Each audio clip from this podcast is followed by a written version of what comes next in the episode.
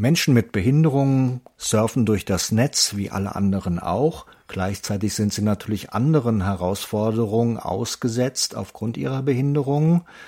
Dieter beschäftigt sich mit diesem Phänomen hauptberuflich. Er ist selber sehbehindert und arbeitet freiberuflich als Webdesigner.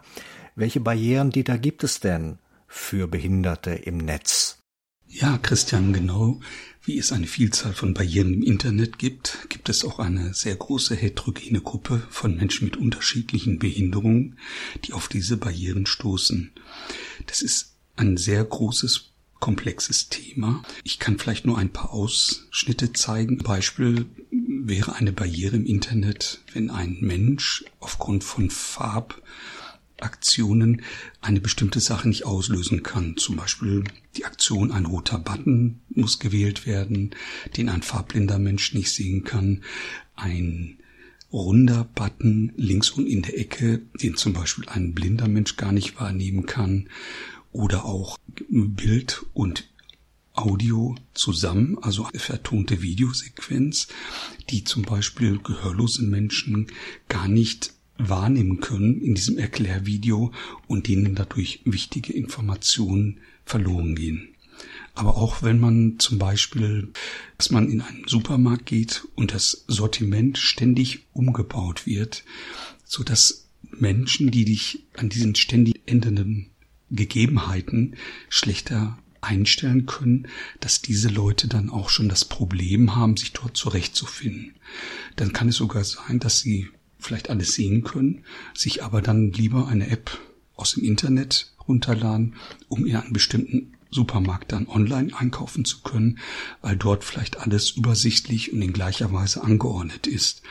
Und auch diese ständigen wechselnden Strukturen auf Seiten, wo dann Inhalte sich verschieben oder durch irgendwie Werbebanner dann nochmal zugefüllt werden, sind große Probleme, wo sich Menschen schon allein aus ihren ja, kognitiven, wahrnehmerischen Fähigkeiten Probleme ergeben, das verarbeiten zu können. Mhm. Nun stehen ja gerade äh, äh, die Gehörlosen vor einer ganz anderen Herausforderung. Die hören ja die Töne nicht, die eventuell auch integriert sind äh, in eine Webseite. Wie können die dann diese Töne sehen? Zum Beispiel. Ja, genau diese Frage habe ich mir auch gestellt als Blinder. Wie können gehörlose Menschen Musik oder Töne wahrnehmen? Und da habe ich einen kleinen Erfahrungspunkt. Ich habe mal ein Projekt mit gehörlosen Menschen zusammengearbeitet und da habe ich auch eine Person kennengelernt, einen gehörlosen Mann, der ähm, gerne Musik gehört hat und auch über sein Smartphone. Er hat sich dann einfach ein Lied runtergeladen und das war dann aber speziell aufbereitet für gehörlose Menschen und er hat dann mir das so erklärt, dass er die Liedeffekte, also die ganzen Rhythmen, die ganzen Abläufe, die die Musik bringt, dass das über, über, über Signale äh, dargestellt wurde. Das, das heißt, jedes Instrument hatte einen eigenen Signalbereich und das Ganze hatte dann sowieso ein Signalorchester, würde ich mal sagen, abgebildet.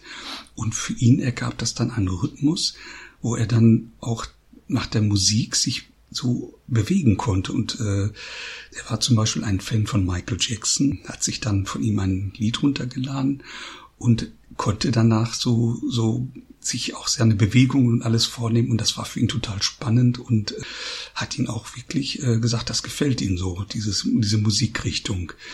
Das ist für uns vielleicht als hörende Menschen neu, aber es ist doch spannend. Und ich denke mal, wenn man sich die Gebärdensprache so betrachtet, die arbeitet auch nicht nur mit den Gesten, die man so als Ge Gehörloser macht, sondern auch mit der Mimik und die Mimik und Ausdruck, mit dem, was alles dann noch in die Sprache mit einfließt, ergibt dann erstmal als Ganzes ähm, die Sprache mit einem sehr starken Ausdruck. Also sie ist vollständig und ich glaube, das wird jetzt auch versucht, in dieser Computertechnik mit einzubinden, dass man solche Effekte wie Signale, die wirklich klare Hinweise geben, aber auch bestimmte äh, Abläufe dadurch kennzeichnen, so dass das im Computer die, die Möglichkeit gibt und auch dargestellt wird. Also ich kann sagen zum Beispiel, bei uns Blinden, wenn ich einen Screenreader benutze und ich lade was runter,